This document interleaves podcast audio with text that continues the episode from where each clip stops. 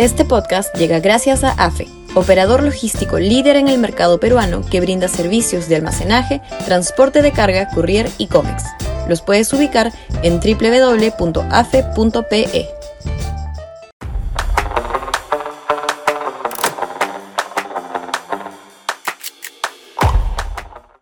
El riesgo de un nuevo antisistema. Sudaca, Perú. Buen periodismo. Hay, por supuesto, múltiples factores que explican la aparición recurrente de candidatos antisistema en un país como el Perú. El odio al centralismo, a lo blanco, a Lima, a los sectores altos, a las grandes empresas, etcétera, hasta la propia informalidad, la lícita y la ilícita, contribuye a generar un rechazo al establishment. Pero otra razón poderosa que ayuda a entender ese voto y ese estado de ánimo es el colapso del Estado y sus funciones básicas en la mayor parte del territorio nacional.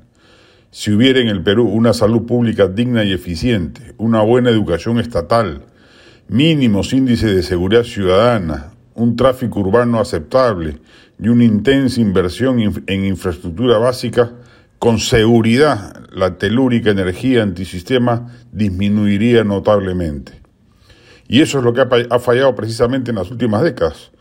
Fujimori aplacó dichos ánimos con una mezcla de éxitos macroeconómicos con populismo social raudales, pero luego de él la transición democrática soslayó por completo la necesidad de construir una institucionalidad estatal capaz de generar ciudadanos que se sintiesen incorporados a los éxitos económicos que por piloto automático todos los gobiernos post-Fujimori gozaron.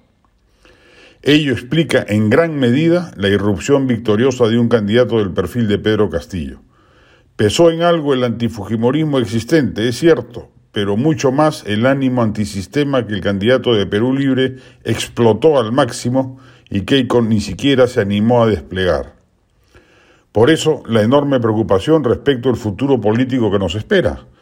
Un sector del empresariado y de la derecha en general anda tranquila y oronda confiada en que el descrédito de Castillo y de las izquierdas aliadas hará que en los próximos comicios el pueblo se vuelque masivamente a favor de candidatos de centro o de derecha. Pecan de inmensa ingenuidad o ignorancia sociológica.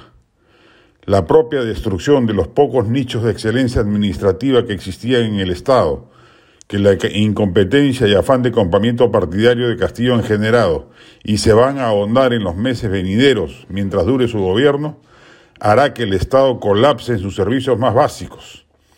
Y eso pesará más en el malhumor ciudadano, que seguramente será mayor en las elecciones venideras, sean estas adelantadas o en el 2026, que en el 2021. El riesgo de un nuevo radical disruptivo sigue plenamente en pie.